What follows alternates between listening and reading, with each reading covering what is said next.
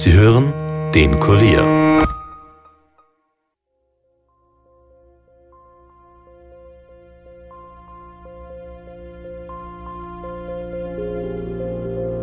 Es war ein sonniger Sonntag. Ich wurde sehr früh vom Sachverhalt verständigt. Das war so gegen 9.30 Uhr. Die erste Information war, dass es in Stivol äh, ein Gewaltverbrechen gegeben hat. Es ist äh, Polizei an, jeden, also an jeder Einfahrt von Stivol gestanden, was schon recht ungewöhnlich war. Äh, es war sogar dann die Cobra vor Ort. Die Menschen haben, haben panische Angst gehabt, weil man hat gewusst, er ist ein Waffennah. Er hat seine Waffen mit. Tatsache ist, wir haben einen Doppelmord gehabt, also zwei Personen sind an Ort und Stelle verstorben und eine weitere Person war schwer verletzt.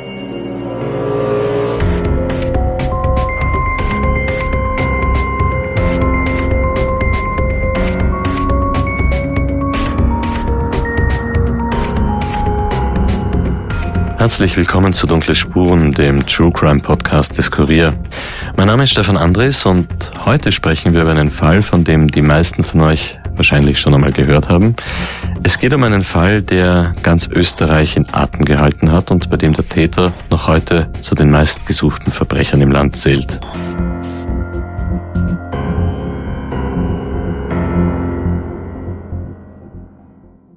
Bei mir ist Kurierreporterin Elisabeth Hofer, die diesen Fall recherchiert hat und so viel dürfen wir vorab schon verraten, die sich auch sehr intensiv mit der Psyche von diesem Täter, von einem mutmaßlichen Mehrfachmörder beschäftigt hat. Hallo Eli. Hallo Stefan. Der Fall, über den wir sprechen, Elli, ist eigentlich eine Premiere bei Dunkle Spuren. Genau. Es ist nämlich das allererste Mal in der ganzen Podcast-Reihe, dass wir über einen Fall sprechen, bei dem wir den Täter schon kennen. Ungelöst ist er aber trotzdem, weil wir, wie du ja schon gesagt hast, nicht wissen, was mit ihm passiert ist, beziehungsweise wo er sich aufhält. Dieser Fall jährt sich ja in diesen Tagen zum dritten Mal und er spielt in der kleinen Gemeinde Stivol in der Steiermark, das ist westlich von Graz. Ja, und vor allem die österreichischen Zuhörerinnen und Zuhörer wissen jetzt wahrscheinlich, um welchen Fall es da geht.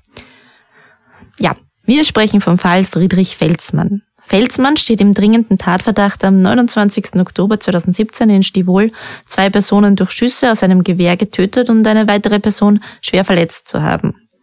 Seit diesem Tag ist er spurlos verschwunden, wie vom Erdboden verschluckt.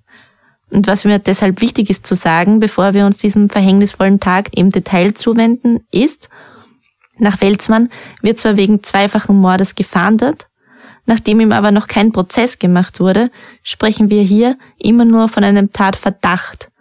Bis die Schuld von einem ordentlichen Gericht festgestellt wird, gilt Felsmann als mutmaßlicher Täter. Sehr wichtig, das einmal vorauszuschicken, Eli, danke, aber springen wir doch zu diesem 29. Oktober 2017.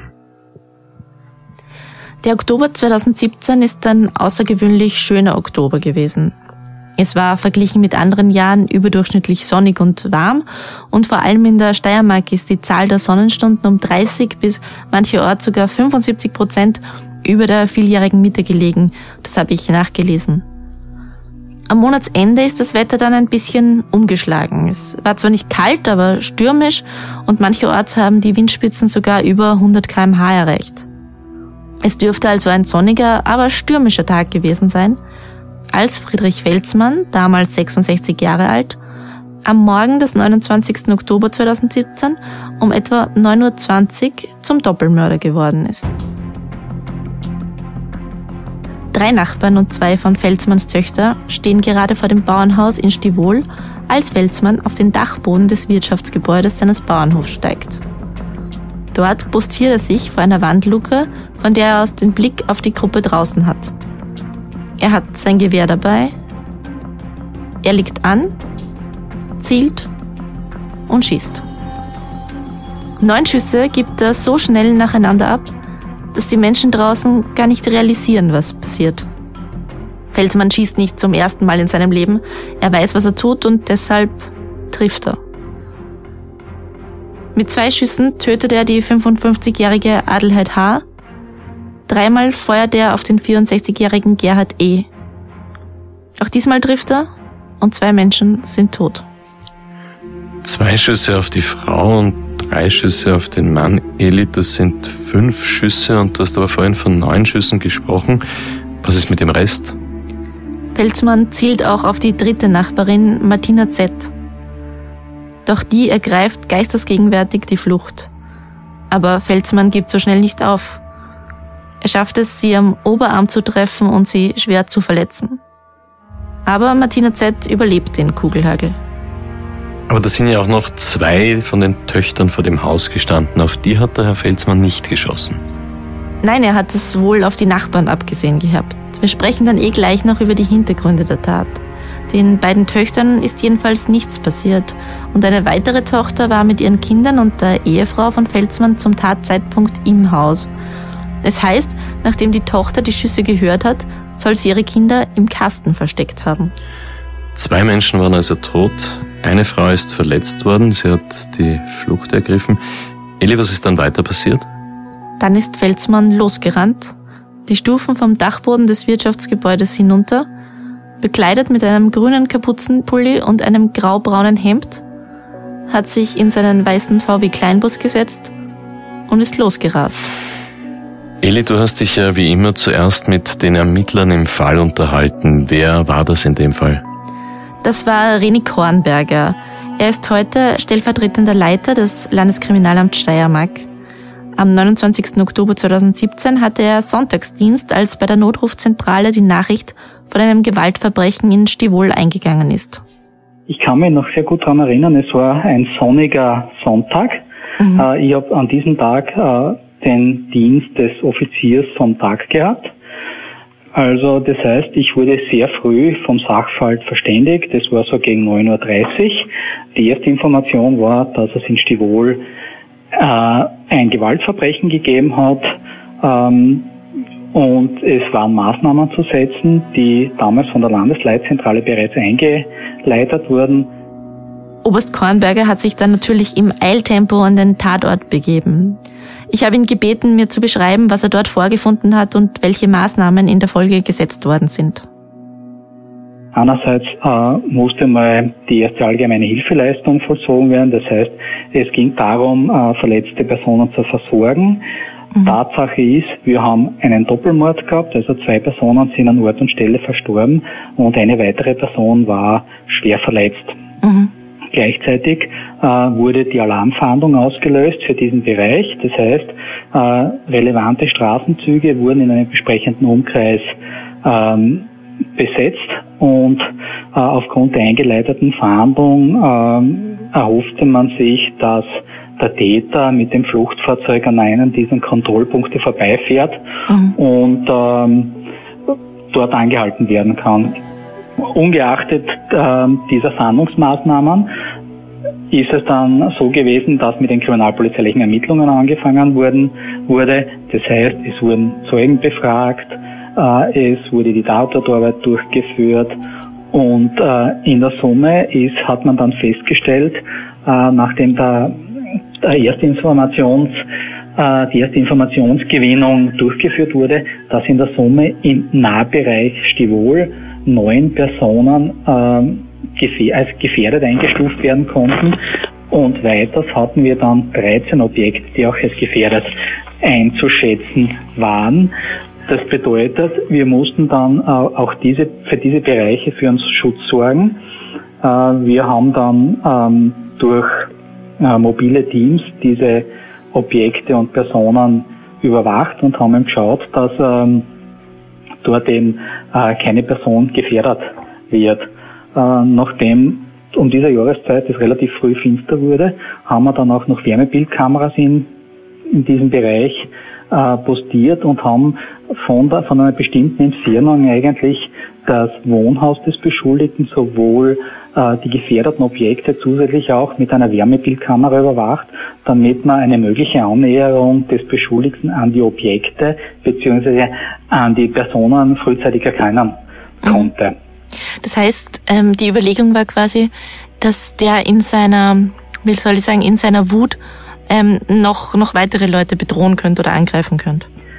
Das war die Information, die wir gehabt haben. Also mhm. zur Polizeiaufgabe gehört das nicht nur, dass man, also die wesentliche Polizeiaufgabe ist eigentlich die Verhinderung äh, einer strafbaren Handlung äh, und erst sekundär die Aufklärung einer bereits begangenen Tat. Also das heißt, mhm. äh, ungeachtet dessen, dass wir jetzt das Delikt aufgeklärt äh, aufzuklären hatten, mussten wir natürlich auch dafür Sorge tragen, dass potenziell gefährdete Personen auch geschützt werden. Und mhm. das war in diesem Zeitpunkt ein sehr vorrangiger Punkt, nachdem wir eigentlich ähm, an den Kontrollpunkten bei der Alarmfahndung den Beschuldigten nicht antreffen konnten. Der mhm. hat die nicht passiert und wir auch mit den technischen Mitteln äh, das Fahrzeug nicht finden konnten. Es ist dann am Nachmittag äh, ein Wind aufgekommen und dann haben wir auch schon Probleme gehabt mit dem Hubschrauber, dass mhm. der Flieger äh, oder der Hubschrauber fliegen kann. Also das war ein bisschen äh, ein thermisches Problem und auch für die Nacht war es nicht möglich, einen, einen, einen Hubschrauber aufgrund der,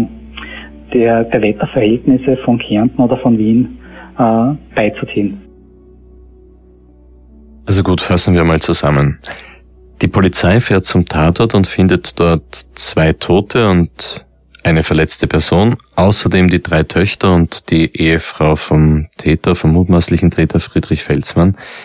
Die Beamten erfahren, dass er flüchtig ist und starten dann eine Fahndung, das heißt, sie errichten Straßensperren zum Beispiel und sie fordern auch einen Polizeihubschrauber an. Genau, und es ist, wie wir gehört haben, auch darum gegangen, dass eben noch nicht sicher war, was Felsmann noch vorgehabt hat.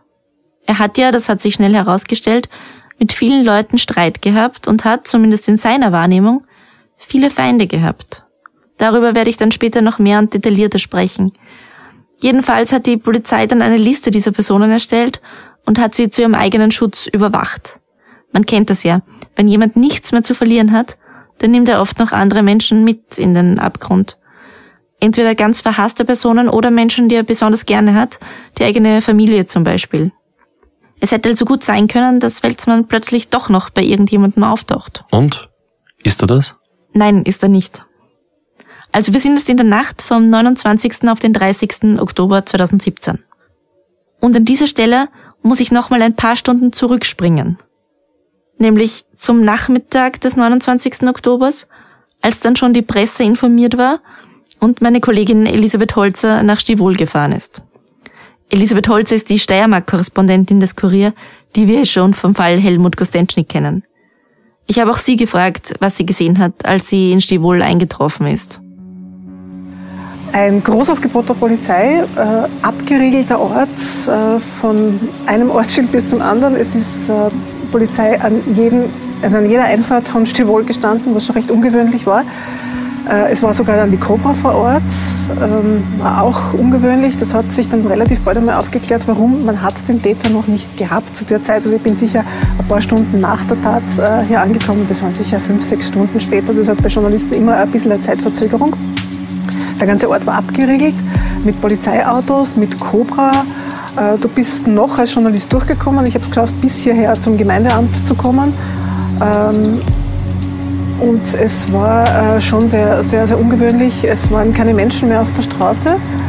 Es war nur noch Journalisten unterwegs und Polizei. Und es hat natürlich, wie wir dann später erfahren haben, mit den, den einen Grund gehabt, dass der Verdächtige, damals noch Verdächtige, Friedrich F. wie wir ihn genannt haben, wir haben den Namen ja noch nicht ausgeschrieben zu der Zeit, nicht genannt, noch äh, auf der Flucht und gesucht war. Und er ist eben in der Umgebung von Stivol vermutet worden. Und die Menschen haben einfach Angst gehabt. Die Menschen haben, haben panische Angst gehabt, weil man hat gewusst, er ist ein Waffennah. Er hat seine Waffen mit und er hat schon mutmaßlich zwei Menschen erschossen und einen dritten schwerstens verletzt.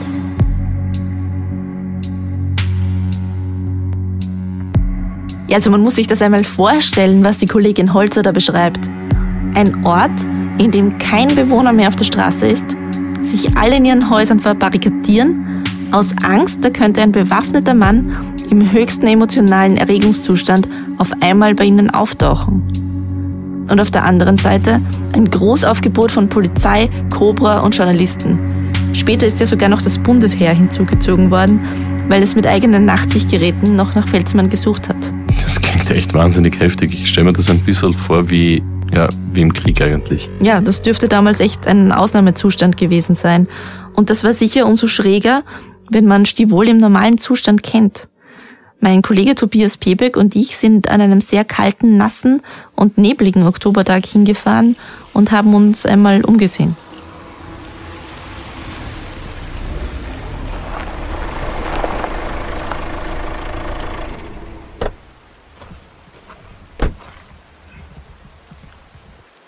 Wenn man so am Ortsplatz von Stivol steht, kann man sich eigentlich gar nicht vorstellen, dass hier so viel Bundesheer und Polizei und Medien und alle da waren, weil es ist eigentlich ein ganz, ganz kleiner Ort mit kleinem Gemeindeamt, Kirche.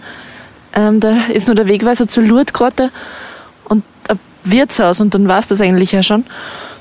Und hier, wenn man hier weiterfährt, könnte man eigentlich ähm, zum Hof der, der Familie Felsmann kommen oder aber man fährt rundherum und kommt dann von der anderen Seite. Aber es ist jedenfalls es ist nur ein, zwei Minuten weg vom Ortszentrum. Und das war eben damals die Idee von der Polizei, dass der Herr Felsmann hier oder auf der anderen Strecke ähm, vorbeigekommen ist auf seiner Flucht nach der Tat. Und darum hat die Polizei auch an unterschiedlichen Stellen unterschiedliche Kontrollpunkte am Weg ähm, installiert und darauf gewartet, dass er eben in seinem weißen Kleinbus da vorbeikommt, was aber eben nicht passiert ist. Wir haben dann auch Elisabeth Holzer in Stivol getroffen, weil wir sie gebeten haben, uns alles zu zeigen, woran sie sich noch erinnert. Und sie hat versucht, uns das Haus von Friedrich Felsmann zu zeigen, aber das war gar nicht so leicht zu finden. Ja, im Prinzip müssen wir einfach nur da rauffahren, Richtung Lurgrotte, ne? Genau, geradeaus. Genau. Also Und dann müsste es irgendwann rechts sein. Da müsste irgendwann rechts ein Weg reingehen.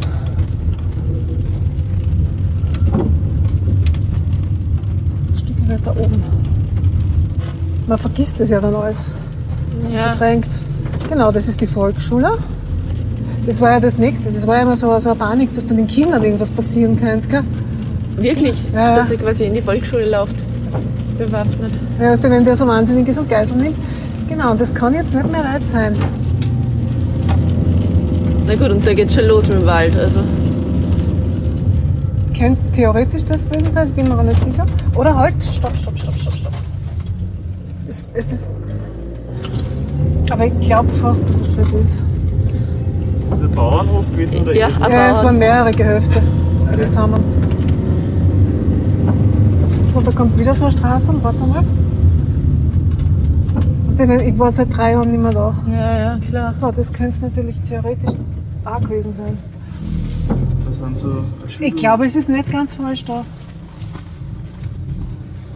Nur haben sie es halt jetzt abgesperrt, gell?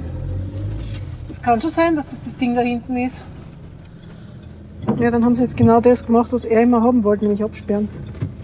Und dann hupfen wir da mal raus. Ich schaue jetzt aber gerade, ob ich vielleicht irgendwann das einmal fotografiert habe damals. Das war das Haus, das durchleuchtet. Ja, das ist das, wo wir jetzt sind, glaube ich. Ja, und dann sind wir richtig. Ihr habt das Haus von Friedrich Felsmann dann wirklich gefunden? Ja, also das ist natürlich Privatgrund, den man nicht betreten darf. Und es war auch mehrfach abgesperrt. Also da merkt man schon, dass da niemand hinkommen soll, der nicht hingehört. Wir stehen jetzt vor dem Haus, wo das vor drei Jahren passiert sein dürfte. Es ist eigentlich ein ganz schönes gelbes Haus. Die Zufahrt ist jetzt doppelt und dreifach versperrt. Also man sieht, dass hier nicht gewünscht wird, dass, dass irgendwer sich dem Haus nähert. Aber das Haus ist eigentlich ein, ein schönes Haus. Es ist frisch verputzt, Blumen am Balkon. Und rundherum ist eben Wald. Ja. Also es ist gar nicht so schwer vorzustellen, dass sich Friedrich Felsmann dann eben in den, in den Wald gerettet hat und, und die Elisabeth Holzer hat uns ja auch erzählt, ähm, dass er dafür bekannt war, sich tagelang im Wald aufzuhalten und sich dort zu verstecken. Ähm, und das ist hier ja wahrscheinlich kein Problem, so viel Wald wie rundherum eben zu sehen ist. Einen Moment, Eli, du sprichst ja da von der Möglichkeit, dass sich Friedrich Felsmann nach der Tat im Wald versteckt hat. Bevor wir aber jetzt über seine Flucht und alles sprechen, was danach passiert ist, würde mich vorher noch eine ganz andere Frage interessieren. Warum das alles? Du meinst, warum es überhaupt zu der Tat gekommen ist? Ja. Was war das Motiv von Friedrich Felsmann für diesen mutmaßlichen Doppelmord? Bitte erzähl uns das gleich, aber vorher machen wir eine kurze Werbepause.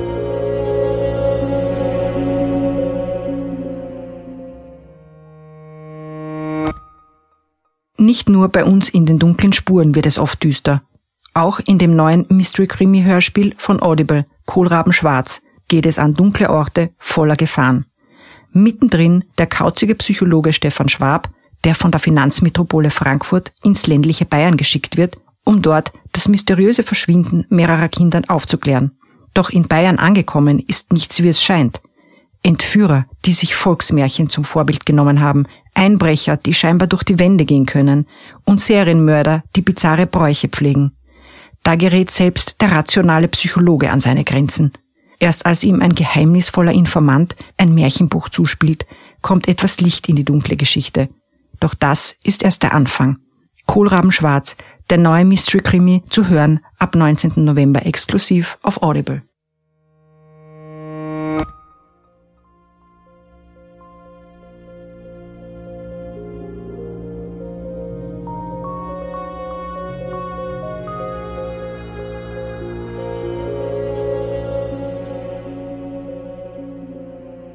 Herzlich willkommen zurück zu Dunkle Spuren und zum Fall Friedrich Felsmann, einem in Österreich kann man sagen sehr bekannten Fall, der sich vor ziemlich genau drei Jahren im Örtchen Stivol in der Steiermark zugetragen hat.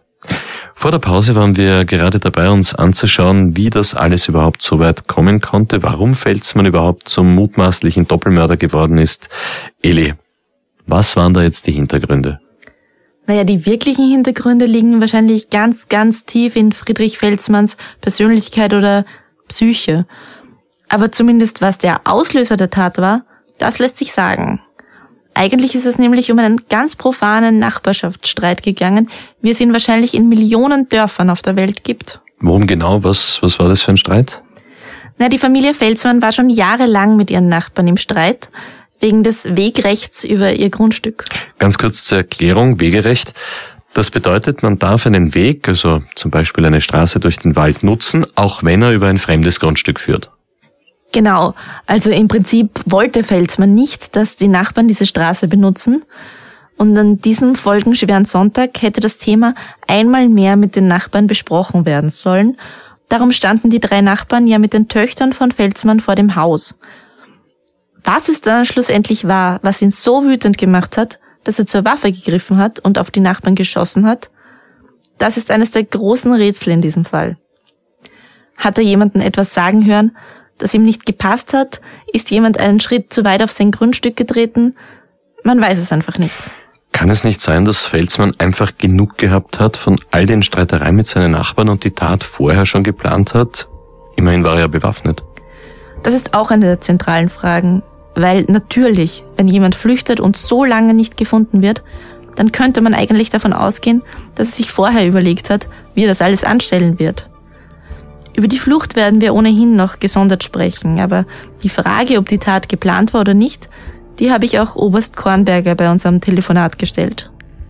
Also wir gehen von den aufgrund der Ermittlungen aus, dass die Tat äh, eine Spontantat war Okay. Sie war nicht vorbereitet, weil es ist an diesem Sonntag zu einer Besprechung gekommen mit äh, dem Nachbarn.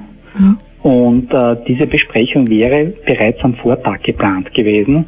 Und ähm, am Vortag, also am Samstag, äh, hat er die Örtlichkeit gemieden und ist äh, mit seinem Fahrzeug teilweise im Bereich der Südoststeiermark unterwegs gewesen und in der Weststeiermark und hat auch dort gegenüber einer anderen Person äh, seinen ähm, äh, sein Missfallen ausgedrückt, indem er mhm. durch äh, Plakate am Fahrzeug eine, einen bestimmten Firmeninhaber als äh, unkorrekt bezeichnet hat. Ja, also anders gesagt, eigentlich war geplant, dass das Gespräch mit der Familie Felsmann und den Nachbarn schon einen Tag vorher, am Samstag stattfindet. Das hat Felsmann aber gar nicht groß interessiert. Er ist weggefahren in die Südoststeiermark, um dort, na sagen wir, für Unruhe zu sorgen. Und die Überlegung der Polizei ist eben, wenn Felsmann die Tat geplant gehabt hätte, wäre er ja am Samstag, an dem das Gespräch eigentlich hätte stattfinden sollen, nicht weggefahren.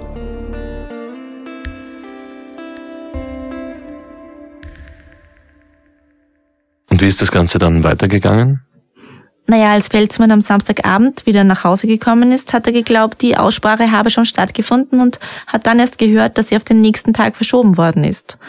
Und irgendwann zwischen dem Moment, als er das erfahren hat, und dem, als er am nächsten Morgen durch die Tür getreten ist, muss die Idee der Tat in seinem Kopf gereift sein. Vielleicht hat er ein paar Stunden darüber nachgedacht, vielleicht war es aber auch eine vollkommene Kurzschlusshandlung. Ich glaube aber, und ich habe das ja auch vorhin schon gesagt, man muss sich jetzt ein bisschen die Person Friedrich Felsmann anschauen, um zu verstehen, wie das alles passieren hat können. Ja, genau, Eli, das hast du gesagt. Also erzähle mal ein bisschen, was wissen wir über diesen Herrn Felsmann? Naja, also Friedrich Felsmann war 66 Jahre alt und hat mit seiner Frau und seinen drei Töchtern auf diesem Bauernhof in Stivol gelebt. Nebenan auch sein Bruder und dessen Familie. Das Ehepaar Felsmann hat Dammwild, also so mittelgroße Hirsche, gezüchtet und auch eine gut gehende Imkerei betrieben.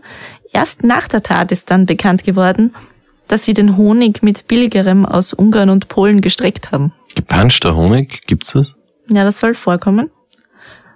Davon einmal abgesehen war Felsmann im ganzen Ort als komischer Kauz bekannt. Das hat mir auch meine Kollegin Elisabeth Holze erzählt. Felsmann war im Ort schon verschrien als querulant, äh, eigenbrötlerisch, aufsässig, störrisch, der sich mit jedem anlegt, der ihm auch nur irgendwie in die Quere kommt. Das heißt, ihr als Medien hattet auch keinen Zugang zu seiner Familie oder Nein, überhaupt nicht, überhaupt nicht. Weder zu seiner Familie noch äh, zum einzig überlebenden Opfer, äh, zu keinen näheren Bekannten oder Verwandten. Keiner wollte mit uns reden, beziehungsweise Freunde von Felsmann gab es offensichtlich nicht. Er war ein Mann, der sehr, sehr zurückgezogen gelebt hat, sehr oft im Wald war, äh, aber ansonsten offensichtlich ganz wenig Kontakt zu Menschen gehabt hat. Ja, da hören wir es wieder. Es taucht bei Felsmann immer wieder dieser Konnex zum Wald auf, der in dieser Geschichte eine so bedeutsame Rolle spielt. Und ja, dass Felsmann streitbar war und ein Querulant, das hat sich ja schon vorher gezeigt, als wir gehört haben, dass er an dem Tag, an dem die Aussprache mit den Nachbarn eigentlich geplant war, in der Südoststeiermark war und sich dort über einen ihm bekannten Unternehmer auf deftigste Art aufgeregt hat, wie Oberst Kornberger ja vorhin erzählt hat. Haben eigentlich auch Leute, die ihn gekannt haben, Felsmann so beschrieben? Ich habe mit dem Altbürgermeister von Stibol gesprochen. Der hat mir erzählt, dass er ganze 14 Mal aus unterschiedlichsten Gründen mit Felsmann prozessiert hat. Aber auch von einer anderen Seite von Friedrich Felsmann hat er mir erzählt. Äh, sein Profil, äh, das Profil, das eigentlich die Polizei und die Kriminalpolizei beschrieben hat, das war nicht das Richtige. Das Profil, das ich mit ihm gehabt habe. Äh, er war ein Familienmensch, er war dann wieder komplett ein anderer Typ und ich habe da Geburtstag gratuliert, die Mama, sag ich, sagt sie, magst du einen Kaffee, Bürgermeister? Schön, bitte, darf ich den Kopf geben? Ja, passt. So, aber darf ich den Kopf mit wenn der in der Früh? Hat er mir Sache 8 mitgegeben. Man versteht den Herrn Altbürgermeister leider etwas schlecht, da wir ihn getroffen haben, als er gerade dabei war, Most zu pressen, also da läuft die Mostpresse im Hintergrund. Aber er erzählt eben, dass Felsmann auch eine andere, eine nette Seite gehabt hat dass er den Bürgermeister auf einen Kaffee und eine Mehlspeise einlädt. Allerdings war er für sein Querulantentum eben sogar schon von der Polizei bekannt. Aber auch für ernsthaftere Sachen. Aufgrund äh, der Umstände, dass also dass wir natürlich sehr viele gefährdete Personen und Objekte gehabt haben, äh, war der Herr Felsmann äh, amtsbekannt. Er ist vor einem Gerichtsverfahren anhängig, äh, Verfahren beim damaligen UVS, beim Landesverwaltungsgericht. Mhm. Äh, da gibt's auch äh, entsprechende Videos im Internet, die man sich anschauen kann. Und ähm, das hat halt natürlich für uns ein gewisses stimmiges Bild ergeben, wodurch wir natürlich auch gesagt haben, dass wir den einen, Rechts, einen Rechtsanwalt überwacht haben, ähm, also überwacht heißt, dass wir geschaut haben, äh, dass wir für einen Schutz gesorgt haben. Mhm. Äh, es hat Streitigkeiten gegeben mit ähm, Nachbarn und in der Summe kann man sagen, er war amtsbekannt ähm, oder entsprechend auffällig und er hat wie Sie sagen, äh, über einen übertriebenen Gerechtigkeitssinn gehabt, äh, was seine Meinung oder sein Bild der Welt gehabt hat. Er hat sich halt benachteiligt gefühlt und in gewissen Bereichen ungerecht behandelt. Was sind das für Videos, über die der Oberst da spricht? Friedrich Felsmann hat sein Missfallen gegenüber manchen Umständen auch über verschiedene Plattformen öffentlich gemacht. Zum Beispiel hat er den Blog www.justiz-gewalt.at betrieben. Der ist mittlerweile online nicht mehr zu finden.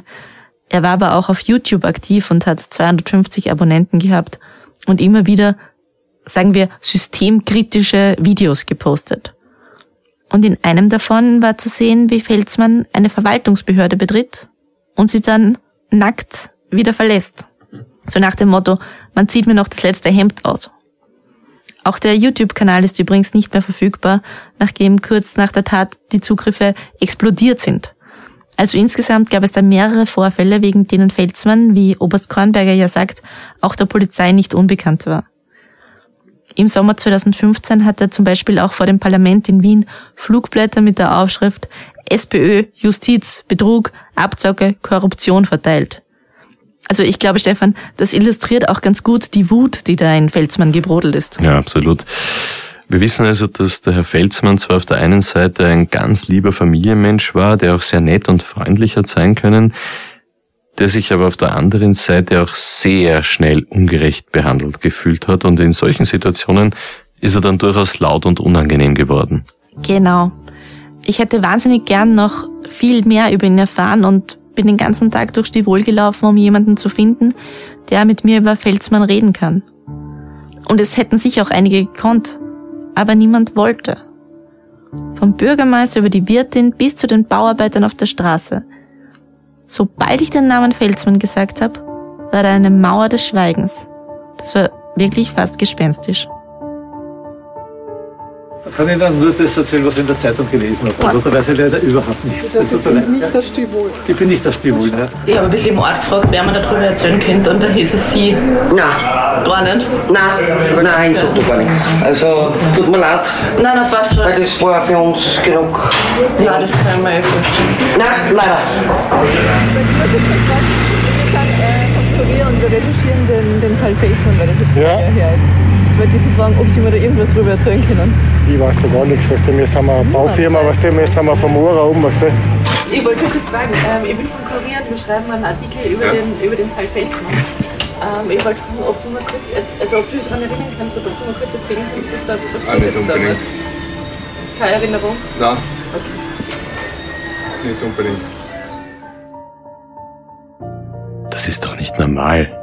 Irgendwer erzählt doch immer irgendetwas zu so einer Geschichte. Elisabeth Holzer hat mir vorher schon erzählt, dass sie das auch so erlebt hat, als sie nach der Tat in Stivol war. Aber inzwischen ist es ja drei Jahre her. Da hat es mich doch sehr gewundert, dass niemand reden wollte. Bis ich dann verstanden habe. In Stivol hat man nach wie vor Angst vor Friedrich Felsmann. Immer noch? Nach über drei Jahren? Ja. Und das hat einen ganz bestimmten Grund. Am Tag nach dem Doppelmord hat die Polizei nämlich das Auto von Felsmann gefunden, ganz unweit von Stivol. Aber ihn nicht. Und daraus hat die Bevölkerung dann geschlossen, dass er sich noch immer in der Gegend aufhalten muss. Man hat also das Auto von Friedrich Felsmann gefunden. Hat es darin Hinweise auf seinen Aufenthaltsort gegeben? Warum ist die Angst im Ort so groß? Und welche Rolle spielen die Höhlen, die rund um Stivol im Wald zu finden sind? Über all das sprechen wir im zweiten Teil von Dunkle Spuren, der Fall Friedrich Felsmann. Wir danken dem Landeskriminalamt Steiermark, Kurierreporterin Elisabeth Holzer und Altbürgermeister Josef Brettenthaler, dass Sie wenigstens mit dir gesprochen haben, Eli. Das stimmt.